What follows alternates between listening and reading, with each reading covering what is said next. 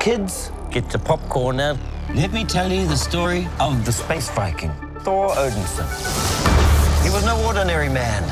He was a god. After saving planet Earth for the 500th time, Thor set off on a new journey. Well, he got in shape. He went from dad bod to god bod. And after all that, he reclaimed his title as the one and only Thor. Patrick aus Sylt, kennst du noch dieses Sprichwort? Wer ist der größere Tor? Der Tor oder der ihm folgt? Ist auch sogar bei Herr der Ringe auch, oder nicht? Der, wo gedreht wurde? In Neuseeland, um mal die Brücke zu schlagen. Also das heißt nicht nur, dass ähm, die Torfilme aus dem MCU Kanon in Herr der Ringe sind, sondern auch, dass Taika Waititi aus Neuseeland kommt. So ist es. Und hoffentlich nie die Finger an äh, Herr der Ringe legt. Der, der vierte Standalone-Torfilm und der zweite eben von äh, Taika Waititi ähm, als Autor und Regisseur, also Mitautor, das ist ja wieder ein Drehbuch, an dem mehrere Leute fröhlich rumgeschrieben haben. Ähm, und ein Film insgesamt, wo es ja auch heißt, also unter anderem von dem Regisseur und auch den Hauptdarstellern schon irgendwie bestätigt, es gibt ja irgendwo auch einen vier Stunden Monty Python Cut, äh, der nicht so im Kino gelandet ist. Nein. Aber das sagen sie ja jetzt immer. Bei allen Filmen. Also ich, ich glaube, das trifft auf uns beide zu. Ich bin ja ein großer Fan gewesen. Was heißt ein großer Fan? Ich fand den Film sehr gut. Äh, Jojo Rabbit von Taika Waititi eben. Ich fand auch den uh, What We Do in the Shadows ähm, eigentlich recht, recht gut.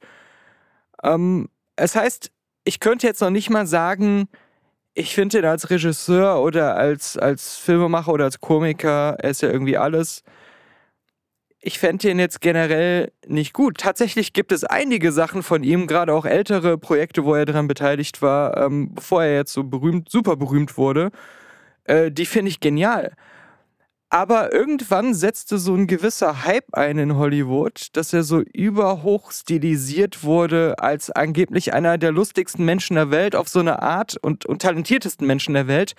Als wenn er auch gar nichts falsch machen kann oder als wenn alles, was er macht, nur wenn er einen kleinen Finger bewegt, immer urkomisch und uroriginell ist. Und ungefähr als das losging, dieser, dieser Gesamthype, dem sich so viele auch angeschlossen haben, und das war halt auch vor allem nach Jojo Rabbit, obwohl natürlich der erste Torfilm von ihm vorher war, aber ähm, so richtig, dass er dann auch plötzlich in allen möglichen Filmen als Schauspieler, also wir hatten das ja bei Free Guy zum Beispiel auch äh, gehabt, wo alle gesagt haben, immer, wenn man sich die Making-ofs oder so anguckt, der improvisiert alles, ach, wie lustig das ist. Und dann gucken wir uns einen Film an und das ist halt nur so ein ganz alberner, ähm, sehr rudimentär überhaupt erkennbarer Humor gewesen, der uns überhaupt nicht gefallen hat. Ähm, ja, als, also das ist, irgendwann ging es so los, dass es, dass es er nur noch auftauchen brauchte.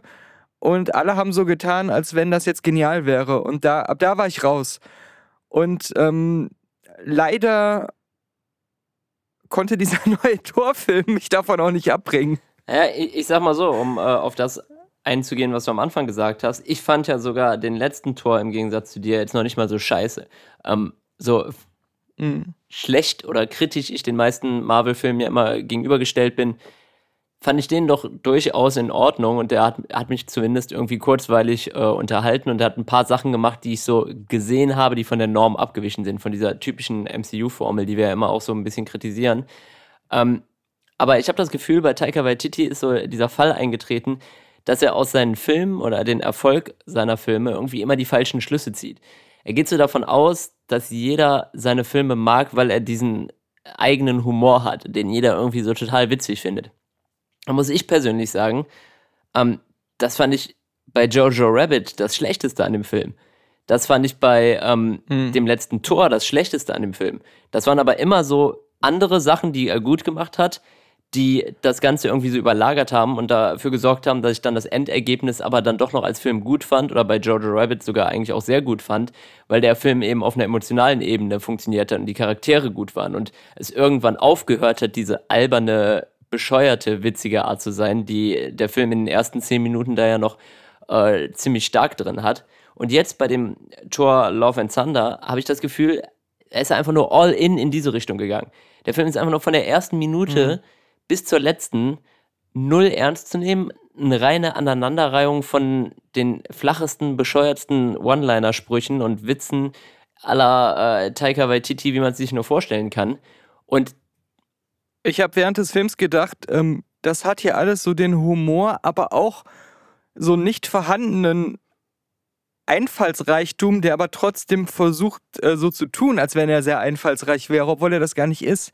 Wie diese ähm, Goat Simulator Videospiele, hm. wo, von denen es auch so zehn Stück gibt, wo du so nach zwei, Minu zwei Minuten so ein bisschen drüber lachst, weil es manchmal absurd wirkt, aber dann ähm, wiederholt es sich einfach immer wieder und es ist einfach nicht mehr lustig. Ja, also mit den Goats sprichst du ja schon was Gutes an. Also da ist halt ein Witz mit zwei Ziegen, der einfach nur original auf YouTube-Videos basiert und nichts weiter macht und das Ganze hunderttausend Mal macht. Und ähm, äh, das Problem, was du dann hast, und das war das, was bei dem letzten Tor schon leicht problematisch war, aber für mich eben noch gerade so durchging, ist, dass der Film dann einfach seine Ernsthaftigkeit, seine Spannung und seine komplette eigene Story irgendwie zerschießt. Wo du in dem letzten Teil mit Kate Blanchett auch noch eine einigermaßen ernstzunehmende Gegenspielerin hatte, die so ein bisschen auch eine Bedrohung dargestellt hat. Und du hattest so wirklich so Stakes innerhalb des Films und es war auch ein paar coole Action-Szenen. War das hier einfach so. Äh, Christian Bale als der Gegenspieler kam irgendwie viel zu kurz. Dadurch, dass er von dieser ganzen Lächerlichkeit irgendwie so erdrückt wurde, war das auch total egal, was passiert. Und es wirkte einfach nur, als wenn man sich so einen, ähm, keine Ahnung, Zeichentrickfilm für Fünfjährige anguckt ich meine mal abgesehen davon, weil Humor haben wir auch schon oft in anderen Fällen gesagt, ist ja auch noch was, was bei so einer Filmbewertung mit am meisten mit Geschmackssache zu tun hat. Aber ähm, unserer ist das hier auf keinen Fall. Nur hast du jetzt einen Film, du hast gesagt, er geht so all in, was diesen Teil von dem letzten Tor angeht, diesen Aspekt davon aber er versucht ja doch in Teilen auch ernsthafte Elemente unterzubringen oder so Szenen zu haben, da geht es um Stage 4 Cancer. Also, ja, aber ähm, die auch immer auf so eine humoristische Tod Art betrachtet werden. Also da wird ja von dem ersten Moment an, wo wir davon erfahren, werden da ja auch Witze die ganze Zeit gemacht. In der, in der allerersten Szene, wo das äh, dem Zuschauer präsentiert wird, werden ja, währenddessen irgendwie so Flaming ja, Hot äh, Cheetos gegessen und äh, es wird irgendwie darüber gequatscht von wegen, bla bla bla äh, Chemowitze oder irgendwie sowas, weißt du?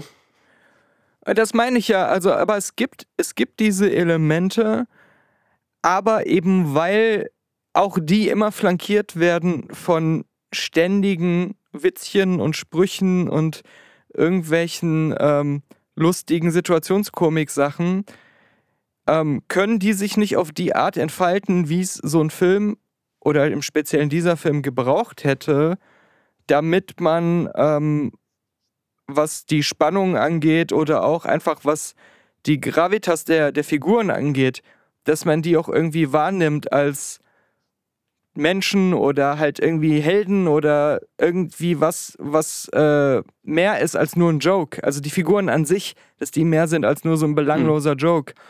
Das kann sich halt so nie entfalten, obwohl es inhaltlich in dem Drehbuch ja schon drin steht und auch diese Funktion eigentlich haben sollte, genau das zu erzeugen, weil sonst hätte er es ja direkt weglassen können.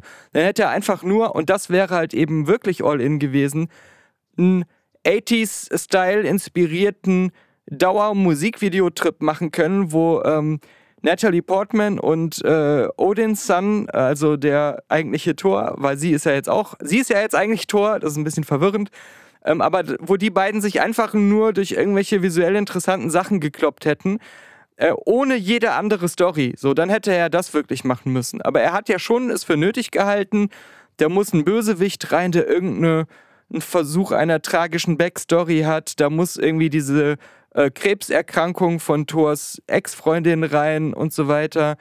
Aber ähm, er schreibt es ins Drehbuch mit den anderen Autoren, aber macht es dann die, die Wirkung davon macht er irgendwie so komplett kaputt durch die Herangehensweise an Ja, aber das Erzählung. ist das, was ich meine mit diesem, diesem Überlappen oder das, was das eben alles überstrahlt. Weil du hast nicht nur so, dass die ganze Zeit irgendwie diese locker leichte, witzige Art in diesem Film ist, die irgendwie so alles zerschießt, sondern du hast ja auch noch diesen Look.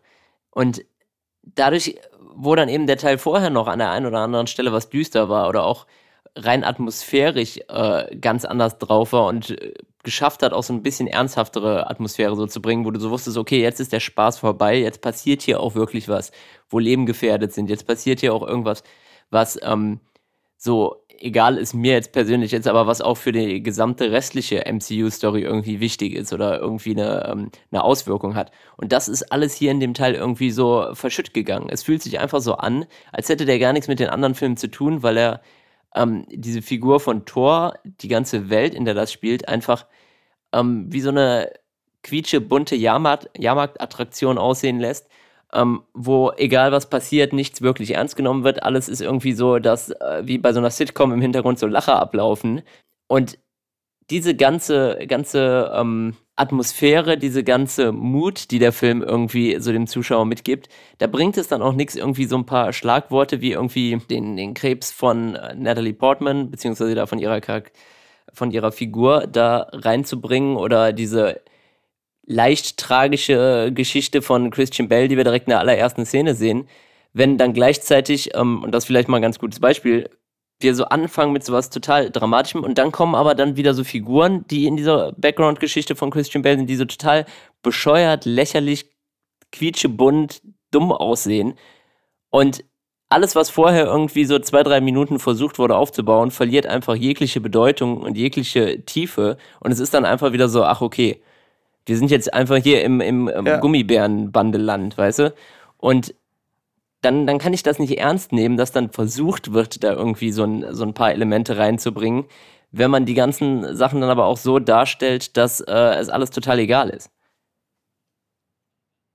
Ja, und wenn du, wenn du sagst, ernst nehmen, dann interpretiere ich das jetzt äh, so, wie ich es auch sehe, korrigiere mich, wenn ich es falsch interpretiere, dass ähm, damit vor allem gemeint ist, dass man da nicht sitzt im Kino und sehr ähnlich wie wir es schon bei Doctor Strange Multiverse of Madness gesagt haben, dass man im Grunde so ein bisschen sich verarscht vorkommt, da sitzt, weil man das Gefühl hat, da hat jemand einem einfach nur so eine ungeordnete, wirre Collage an Sachen, die er gerade spontan ganz witzig fand, so ähm, relativ generisch und ohne sich so richtig Mühe zu geben, nur so, so hingeflanscht, äh, geflanscht. Ohne das wirklich zu so einem, so einem, auch fürs Publikum irgendwie ähm, reizvollen oder etwas weitergedachten oder mal so, so ein bisschen ausgefeilteren ähm, Ansatz irgendwie innehabend, äh, ohne, ohne ernsthaft einen Film machen zu wollen, sondern einfach nur, das reicht doch so, die Leute lachen doch bestimmt auch so, warum da so versuchen, das, und das ist das, äh, dieser Begriff, ähm, es ernst nehmen, wo, also, dass man den nicht falsch versteht, so als, dass wir jetzt erwarten bei so einem bunten Comicfilm, das muss jetzt ernst sein im Sinne von, dass es irgendwie ein Dra Drama äh, von Kafka inspiriert ist, sondern dass man sich nicht so vorkommt, als wenn die Leute es nicht ernst genommen hätten, einen guten Film ins Kino bringen zu wollen. Ja, und genau das wollte ich gerade sagen. Also, um das nochmal an der Stelle mit Deutlichkeit zu sagen, ich fand den letzten Tor wirklich nicht schlecht und ich habe damals das mehrmals gesagt, dass ich da auch die äh, lustigen Stellen gar nicht so verkehrt fand, nur dass es manchmal ein bisschen zu viel war. Aber dieses Schräge und dieses in einem komplett anderen Stil das Ganze zu machen, ähm, fand ich damals positiv. Aber da war es auch für mich in, in den meisten Szenen auf eine gewisse Art origineller und einfallsreicher, als das jetzt hier war, wo das Ganze irgendwie versucht wird, so nochmal, ähm, ja, zu multiplizieren mal 1000 äh, und nur noch so einen Film zu machen, wo nur noch diese ganzen Sachen drin sind. Du hast diesen, diesen 90er-Stil, der in dem, in dem letzten Tor so ein bisschen angedeutet wurde oder der da auch so, ja, was leicht drin vorkommt. Ähm, und machst den hier auch auf so eine total generische Art, spielst die ähm, drei bekanntesten Guns N' Roses Songs, die wirklich auch nichts irgendwie mit Nostalgie zu tun haben, weil die in jedem zweiten Film vorkommen. Ähm, machst das Ganze irgendwie äh, mit so einer Schriftart, die aussehen soll wie auf irgendwelchen äh, Rock-Covern aus den 90ern und denkst dann so, du kreierst damit so einen neuen Guardians of the Galaxy oder ähm, eine Aber er macht es dann auch wieder nur manchmal. Ja, ja, klar. Äh. Das ist ja noch nicht mal so, dass ich das irgendwie durch den ganzen Film wie so ein Scott Pilgrim Ja, ja, aber, aber so das, so genau das meine ich damit. Also der streut diese einzelnen Sachen ja. damit rein und denkt dann so, ah cool, ich mache hier so einen 90er Nostalgie-Film, der so total Rock hat und dabei auch noch so locker leicht und witzig ist. Aber dazu gehört auch schon ein bisschen mehr, als einfach nur so ein einzelne Punkte reinzuschmeißen. Ich meine, du machst auch bei diesen ganzen ähm, 80er-Nostalgie-Sachen, bei denen, ob die jetzt erfolgreicher waren oder nicht. Es gibt da ja auch ein paar, die fanden mhm. wir besser und ein paar schlechter, aber auch da hat das ja was damit zu tun, dass du was kreierst, was sich anfühlt, als wäre es aus der Zeit. Und damit vielleicht halt die einen oder anderen ähm, Eckpfeiler da so reinbaust, die zu der damaligen Zeit irgendwie vorkamen. Sei es Filmmaking-mäßig, Farbton. Ja, oder du generierst halt einen neuen Stil, der aber so viele Anleihen hat, dass er was Eigenes kreiert. Aber ähm, hier ist es ja vor allem so, dass diese Ansätze ja noch nicht mal, also die wirken so beliebig, mal hier eingestreut, mal da eingestreut. Und da haben wir noch ein Kind, das sich jetzt Und Axel nennt, weil es äh, Fan von Guns N' ja. Roses ist. Wer, wer, wer, soll das denn glauben, dass so ein Neunjähriger heutzutage mhm. Guns N' Roses Fan ist und sich Axel nennt? Und, ähm, ja, aber Patrick, das soll ja, ja lustig sein. Totgelacht. Das soll lustig ich glaube, Taika Waititi hat selber irgendwie kurz bevor er den Film gedreht hat, das erste Mal Guns N' Roses gehört und war so hin und weg, dass er gesagt hat, den widme ich jetzt einen Film. Hat aber nur das Best-of-Album gehört. Das ist ja auch ähm, eine gute Stelle wieder. Äh, es geht in dem Film ja unter anderem darum, dass von diesem New Asgard, wo die ähm, ja durch die Ereignisse aus den vorherigen Marvel-Filmen, vor allem halt den beiden Infinity War und Endgame-Filmen, der wurde, ähm, und, und auch natürlich dem vorherigen Tor, da wurde ja eigentlich Asgard schon zerstört. Dann wurden die Asgardianer ja von Thanos auch nochmal massakriert und die übrig gebliebenen, die haben dann nach diesen ganzen Ereignissen auf der Erde so ein Fischerdorf irgendwie bekommen, wo sie Asgard neu gründen können, so im symbolischen Sinne, mhm. und die Überlebenden halt dann weiterleben können. Und ähm, der Böse aus ähm, dem Film jetzt, der von Christian Bale gespielt wird, der klaut dann oder entführt eher gesagt die ganzen Kinder ähm, ziemlich am Anfang des Films. Und das ist übrigens auch was, ganz am Anfang des Films dachte ich noch, okay, das könnte in Ordnung werden. Ich fand ähm, die, äh, diese ganze, weißt du, dass da so ein riesiges Spinnenmonster ist mit so einem Käfig auf dem Rücken, das dann die Kinder wegtransportiert und so, das fand ich alles noch ganz okay und waren so, äh, das war noch so ganz nett und ein bisschen tatsächlich auch vom, vom Look her ganz gruselig, aber hat sich leider dann auch im restlichen Film nicht so aufrechterhalten können. Aber aus, aus den schon genannten Gründen. Ähm, dann haben wir da diese Szenen, wo die Kinder immer wieder gezeigt werden im Laufe des Films in diesem Gefängniskorb, werden durchs Weltall hingen, sollen in so eine unendlichkeitsdunkle Ecke des Universums geflogen werden, wo es wieder irgend so ein Wunder kommen wir später noch zu äh, Wunderwunschbrunnen gibt, den diese Stories immer irgendwo aus dem Ärmel zaubern, ja. Äh, da wollte ich später aber nochmal drüber reden, über diese, diese Sache.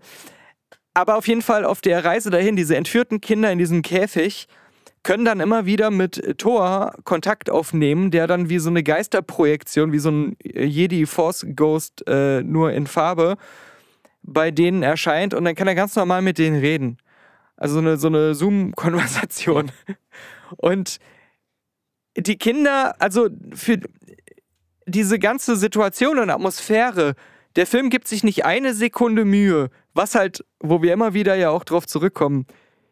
Filme zu unserer Zeit, die so ein Fantasy-Setting mit leichten Horroreinschlägen hatten, wo irgendwie Kinder entführt wurden oder Kinder in irgendeiner Form mit dunklen Fantasy-Mächten in Kontakt kamen, da wurde das noch so inszeniert, da wurde so eine Atmosphäre erzeugt, dass es wirklich gruselig war, dass man wirklich um das Leben dieser Kinder gefürchtet hat, selbst wenn es ein Kinderfilm war, der dann am Ende auch ein Happy End hatte und so, aber man hat zwischenzeitlich wirklich Angst gehabt. Und hier ist es in keiner Sekunde der Fall, weil diese Kinder einfach völlig unaffektiert von der Situation zu 90 Prozent in diesen Szenen ganz normal da rumhocken, äh, selten irgendeine überzeugende Reaktion auf diese ganze Situation zeigen und immer wenn Thor dann auftaucht, um mit ihnen zu reden und zu sagen, dass er sie bald retten kommt oder was als nächstes passiert, macht er halt ständig sein Comedy-Programm. Und ähm, es ist einfach so, so, so offensichtlich, dass, ähm, ja, dass, dass diese berühmte Filmmagie, von der immer früher zumindest die Rede war, dass die heutigen Blockbuster-Filme, dass vor allem jetzt diese aktuellen Marvel-Filme völlig aufgegeben haben, so ein Gefühl noch zu erzeugen. Es geht nur noch um diese, diesen, diese, diese schnelle, absolute, auf der Oberfläche stattfindende, heitere Unterhaltung. Und ähm, die Filme sollen gar nicht mehr aus Sicht der Leute, die diese Filme machen, den Zuschauer noch irgendwo hinentführen oder in eine Atmosphäre versetzen oder sowas. In keiner Sekunde in diesem Film und vor allem nicht in diesen Szenen, wo es besonders wichtig gewesen wäre. Und das ist ja auch so ein Punkt, es wird extrem viel geredet in diesem Film. Also, ähm, wo der letzte Film ja wirklich noch einige ganz cool aussehende Actionsequenzen auch noch hatte. Ähm, ja, ich habe eben gesagt, wo auch durchaus noch Spannung drin war, weil du irgendwie einen ernstzunehmenden Gegenspieler hattest, der auch äh, innerhalb der ganzen ähm, Story und der Familiengeschichte dann natürlich auch viel mehr Einfluss hatte und auch Sachen auf dem Spiel standen, ist das hier einfach so, ähm, ja, wir haben kaum Kämpfe, wir begegnen eigentlich auch nicht wirklich oft diesem Gegenspieler. Stattdessen begegnen wir immer irgendwelchen quietschebunten Figuren, da ähm, irgendwo im Universum, mit denen die dann da irgendwie sich totquatschen. Aber so wirklich so dieses, worum geht es eigentlich? Äh, ja, gut, ist wieder dieses typische, das Universum steht auf dem Spiel oder irgendwie so ein Kack. Aber zu keinem Zeitpunkt irgendwie im Mittelpunkt des Films. Und es wird sich einfach viel zu sehr auf ja. diese diese ach so lustigen Figuren und ach so lustigen Dialoge konzentriert. Und wenn dann zwischendurch mal gekämpft wurde, gerade gegen Ende, war das ja auch stellenweise jetzt gar nicht mal so super schlecht. Aber es war eben ja. einfach auch so viel zu wenig und auch viel zu kurz. Und und es stand nichts auf dem Spiel, was jetzt für den Zuschauer so wirklich dramaturgisch irgendwie aufgebaut wurde oder nachvollziehbar war. Äh, es hatten ja auch alle Beteiligten an diesen Kämpfen, die in irgendeiner Form Hauptfiguren waren oder Sprechrollen hatten, so äh, absolute Unzerstörbarkeitsrüstungen und konnten sich gegenseitig eigentlich auch nichts tun. Und ähm, das ist ja gerade der Grund, warum ein Film dann die dramaturgischen Fallhöhen mhm. braucht weil es ums Kämpfen ja gar nicht geht. Ja, der alte Klassiker, Darth Vader gegen Luke Skywalker in das Imperium schlägt zurück. Jedem ist klar, dass keine der beiden Figuren sich gegenseitig umbringen wird, aber darum geht es nicht und trotzdem ist der Kampf ja. spannend. Ja, und hier hast du auch immer so das Gefühl, so es ist ein Kampf, der gerade zwei Minuten dauert und dann sind alle, die gerade ihre Waffe verloren haben, kurz angeschlagen sind, auf den Boden gefallen sind oder wie auch immer, beamen sich mehr oder weniger aus dem Geschehen. Und damit ja. war es das dann auch schon wieder. Warte, beamen sich nicht nur aus dem Geschehen, beamen sich wieder komplett ans andere Universum, wo sie herkamen, nachdem sie voll die lange Reise gemacht haben, um dahin zu kommen, wo ja, sie kämpfen. Und da war es das dann auch schon wieder. Dann ist dieser 5-Minuten-Kampf dann auch schon ja. wieder vorbei. Und dann hast du insgesamt in dem Film, der ja angegeben ist mit zwei Stunden, wobei er mir jetzt deutlich kürzer von, von der Zeit vorkam. Ich glaube, da ist sehr viel Abspann und so war sonst was mit drin. Aber ähm, hast du dann insgesamt vielleicht reine Action-Kampfzeit von vielleicht 10 Minuten. 15 Minuten, wenn es hochkommt. Aber ähm, ja. das ist viel zu wenig in so einem Film. Und du hast ja eben gesagt, wir wollen ja gar nicht, dass der jetzt so der nächste äh, Batman ist, der irgendwie so total düster und äh, hier, weiß ich nicht, anspruchsvoll oder sonst was ist. Das, das muss er ja gar nicht sein, so ein Torfilm. Aber dann zeig uns doch wenigstens auch coole Action, coole Kämpfe von irgendwie Superhelden. Das ist ja wohl das Mindeste, was man irgendwie erwarten kann von so einem Film. Mhm.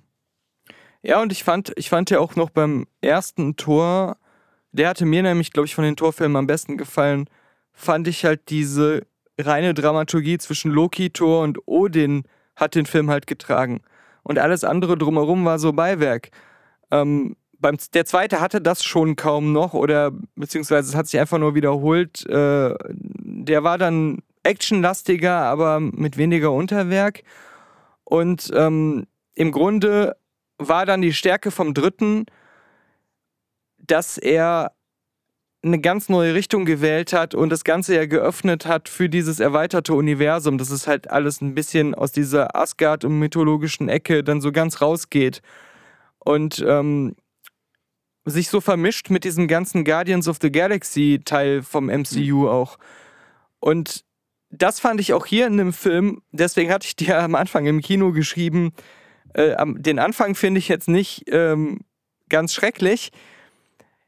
Äh, dass da hat nämlich Taika Waititi, dadurch, dass am Anfang des Films auch noch relativ kurz die Guardians aus Guardians of the Galaxy dabei sind und wir solche Guardians of the Galaxy-Szenen eigentlich auch haben, äh, da hat Taika Waititi einfach nur James Gunn versucht nachzumachen. Auch das hat er schon nicht so gut hinbekommen wie James Gunn, aber das hat mir im Nachhinein vor allem gesprochen viel solider und besser gefallen als alles dann danach, als die Guardians weg waren und äh, die Thor-Geschichte mit seiner Jane da alleine ähm, weiter. Die Sache ist, dass der, die ganze Figur von Thor ist inzwischen einfach zerstört worden. Also, was ich immer ja. so cool fand an Thor ist, dass es so ein bisschen losgelöst war vom restlichen MCU. Du hattest immer diese, diese Göttergeschichte, die dann auch so diesen, diesen äh, ja, germanisch-Wikinger-Touch hatte, die da auch in ihrer eigenen Welt spielt und so mit so viel Mythologie und sonst was verbunden war und auch äh, ganz andere Art von Gegenspielern und Storyaufbau äh, hatte als, als jetzt so der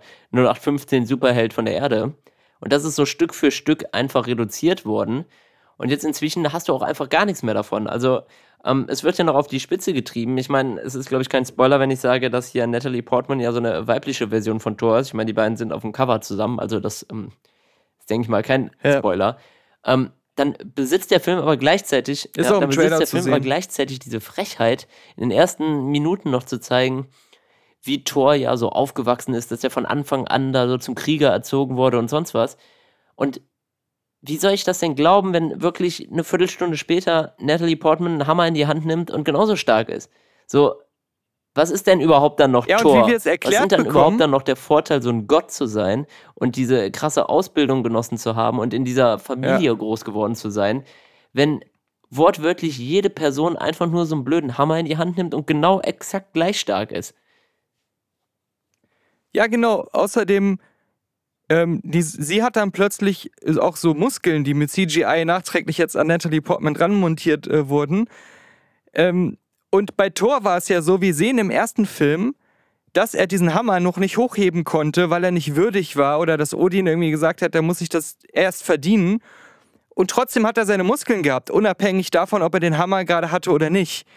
Und ähm, bei ihr ist es aber eine andere Logik. So, sie ist ein normaler Mensch, der nicht besonders körperlich durchtrainiert ist, muskelmassenmäßig.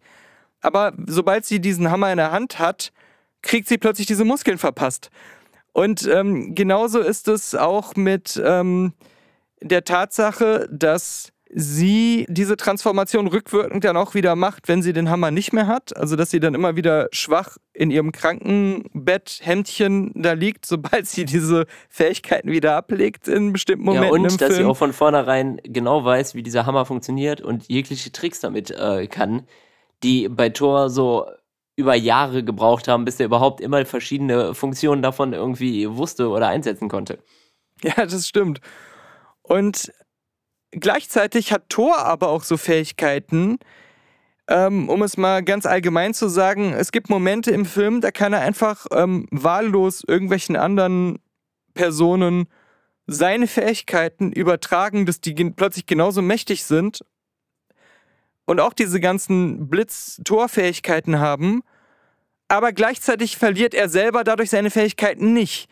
Also er kann das einfach temporär, indem er so einen lustigen Zauberspruch sagt, aus dem Hut zaubern, andere Leute total mächtig zu machen, dass die, obwohl sie gar nicht kampffähig wären normalerweise, gegen so krasse, die krassesten Monster, die selbst für Thor irgendwie ein Hindernis darstellen, dass die da mitkämpfen können, hat aber selber keine Nachteile dadurch. Er wird dadurch nicht schwächer oder so. Das heißt, warum macht er das nicht immer?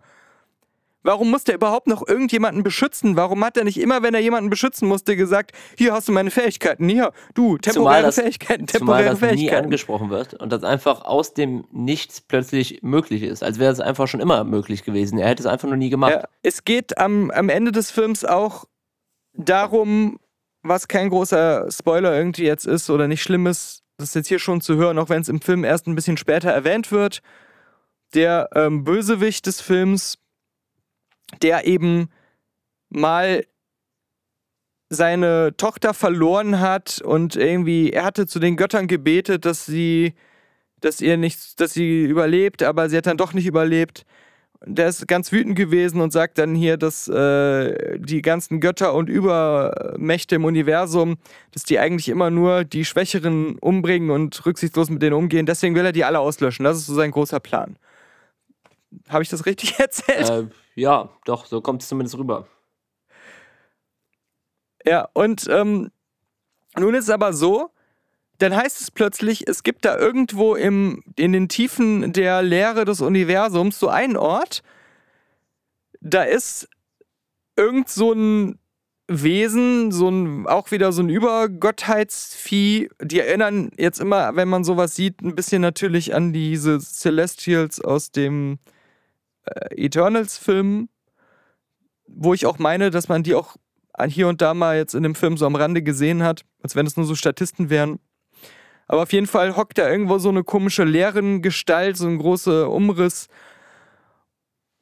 Und der ist aber irgendwie versteckt oder gefangen oder eingeschlossen in irgendwas. Und der erste, so heißt es, glaube ich, der den befreit, der kriegt einen beliebigen Wunsch erfüllt. Und die Art und Weise, wie man an diese komische Silhouette, in diesen Wunschbrunnen rankommt, ist letztendlich A, extrem einfach und banal, sogar mit Anleitungen, die man auf diesem Planeten, wo das dann am Ende alles ist, einfach so, die da so hingeschrieben ist. B, ist der, der Schlüssel, und das ist jetzt auch kein Geheimnis oder so, wie gesagt, das, die, die kommen da einfach an und lesen das dann da und dann wissen die, das ist jetzt kein großer Plotpoint.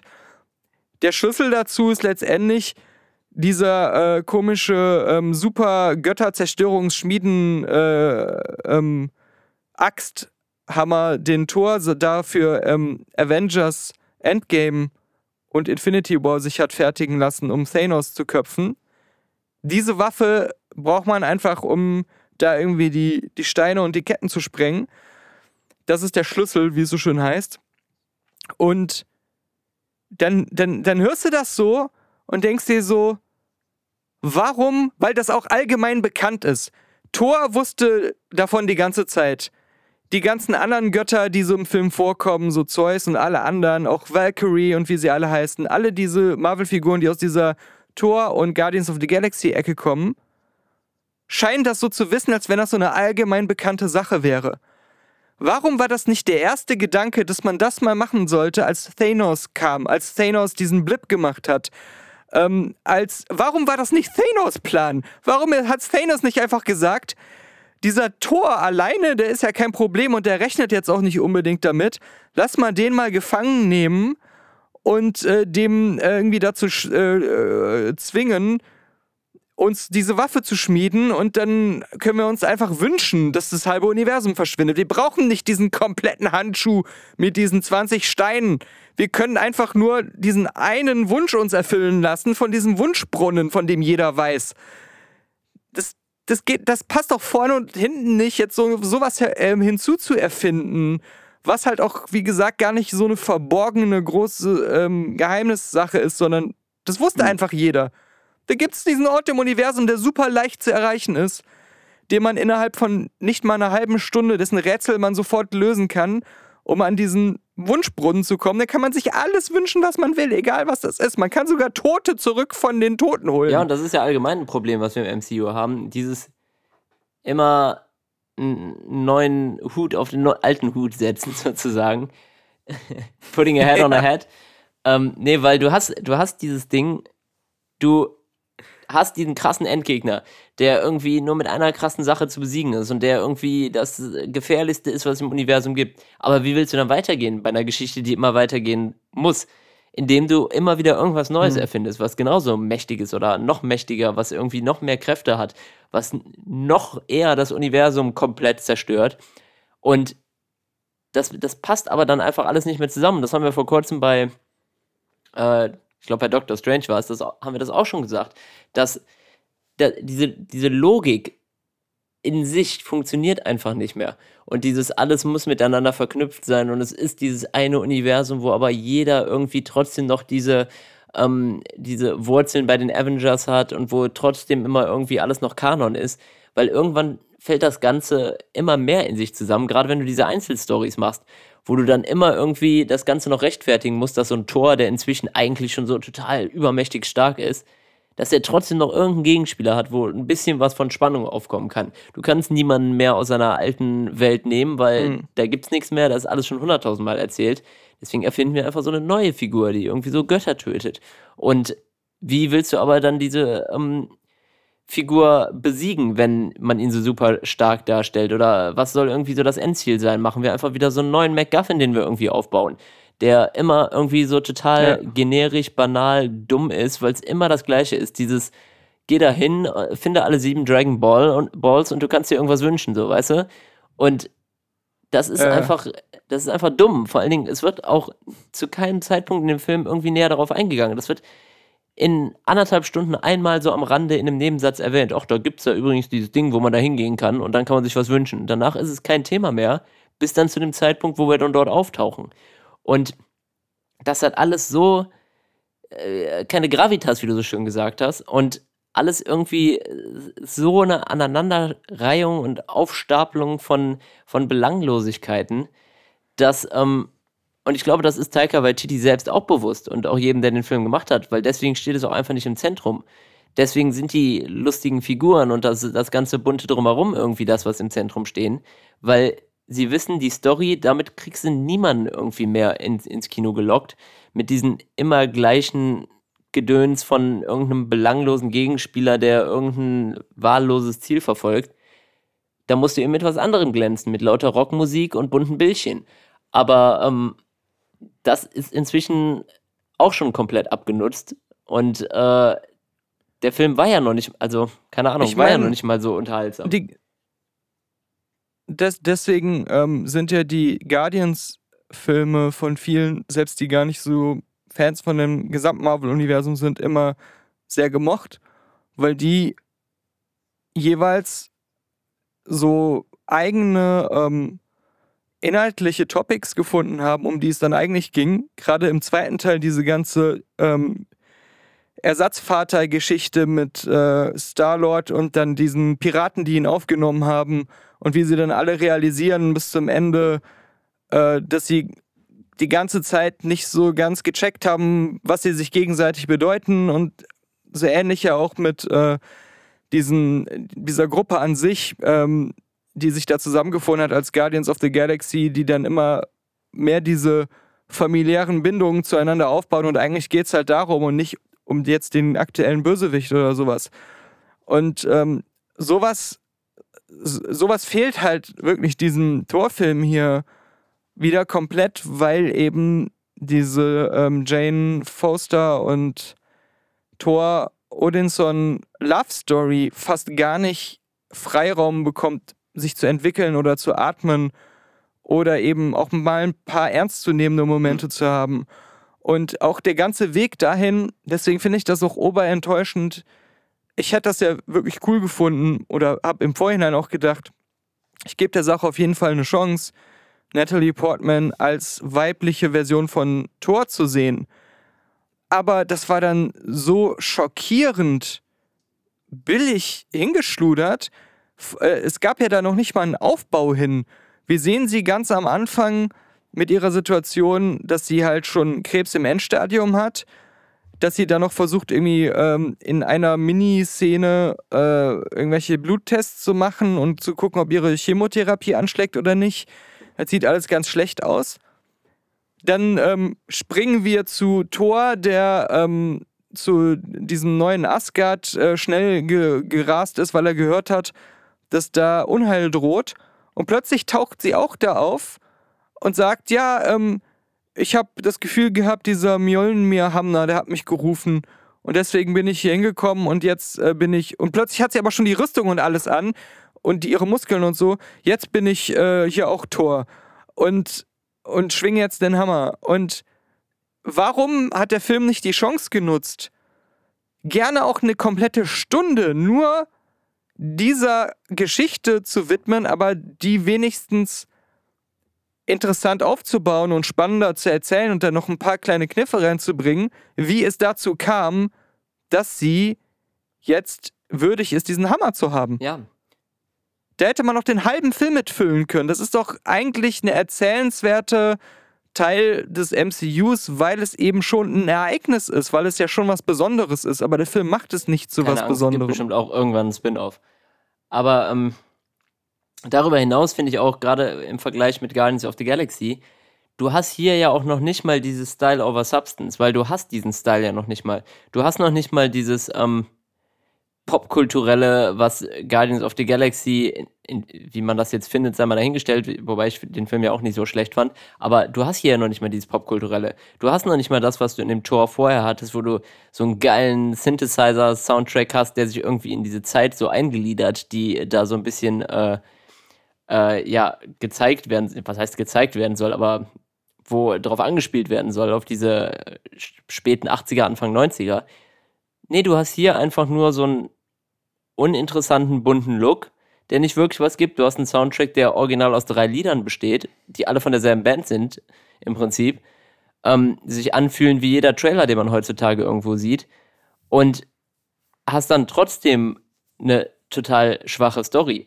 Und wo Guardians of the Galaxy damit geglänzt hat, dass ähm, die Story erstmal diese emotionalen, As emotionalen Aspekte hatte, die du eben erwähnt hast, gleichzeitig auch noch diesen coolen eigenen Stil mit dem, mit dem Soundtrack, mit äh, die, den, dem Humor, mhm. den der Film auch so mitgebracht hat, ähm, der sich aber die Narrative war mit diesen ganzen Elementen auch immer verbunden. Das äh, hat miteinander Sinn ergeben, Total, weil ja. ja. unter anderem dieser Soundtrack ja, Teil ja, genau. der Geschichte war. Und hier macht es einfach überhaupt gar keinen Sinn. Also ich habe eben schon gesagt, bei dem letzten Tor war das ja auch so, dass man das so ein bisschen versucht hat, aber da hat man nicht irgendwie mhm. einfach irgendwelche wahllosen Top 3 bekanntesten Lieder aus der Zeit gespielt, sondern hat sich zumindest die Mühe gemacht, auch so einen eigenen Soundtrack zu kreieren, einen eigenen Score irgendwie für den Film zu machen.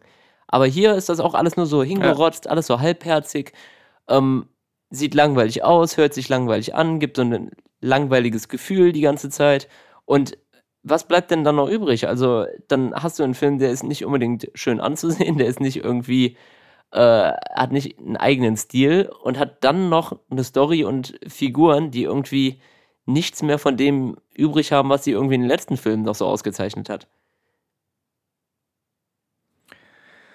Ja, Thor, ähm, wie du auch schon ähm, angesprochen hattest, ähm, ich würde sogar es noch krasser sagen, der kommt mir so vor, als wenn der im gesamten MCU als Figur immer mehr degradiert wird zu so einem ähm, immer jünger werdenden Kind.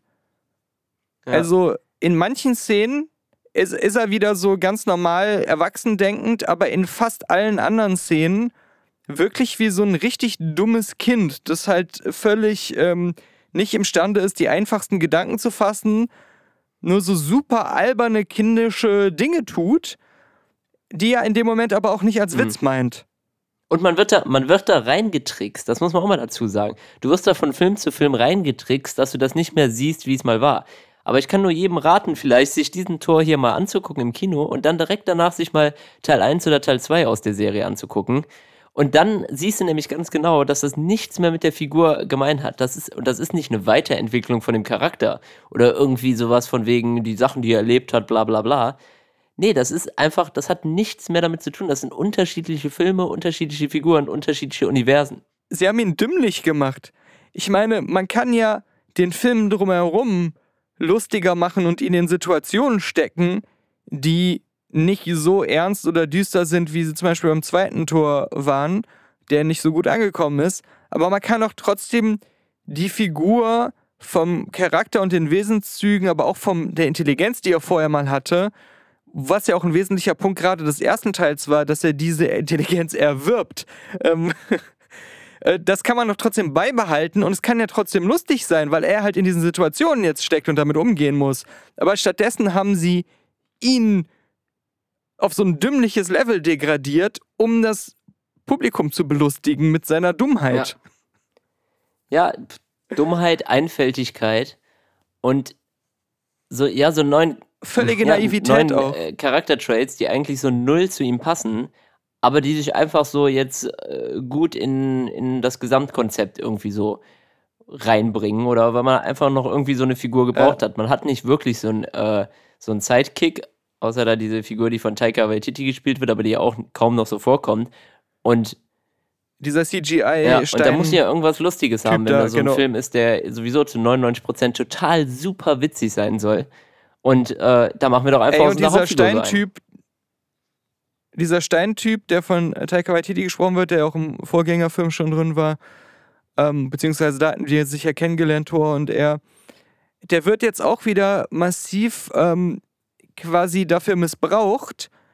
Und das ist auch so ein Zeichen dafür, dass der Film in jeder Hinsicht, sowohl was äh, den Humoranspruch als auch die Fähigkeit, irgendetwas mitzuverfolgen angeht, sein Publikum für richtig dumm erklärt und so richtig massiv auch auf ein ganz primitives Level zu degradieren scheint.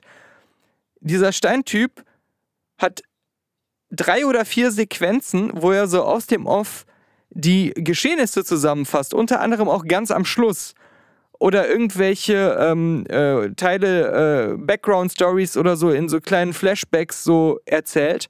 Aber seine sehr oberflächliche, sehr direkt formulierte, dass echt der letzte Idiot versteht, was wir da gerade völlig plakativ ohnehin im Bild gezeigt bekommen, äh, das muss er trotzdem auch nochmal, wie als wenn einer einem ein Bilderbuch vorlesen würde, in Text so ganz mit einer lustigen Stimme nochmal sagen.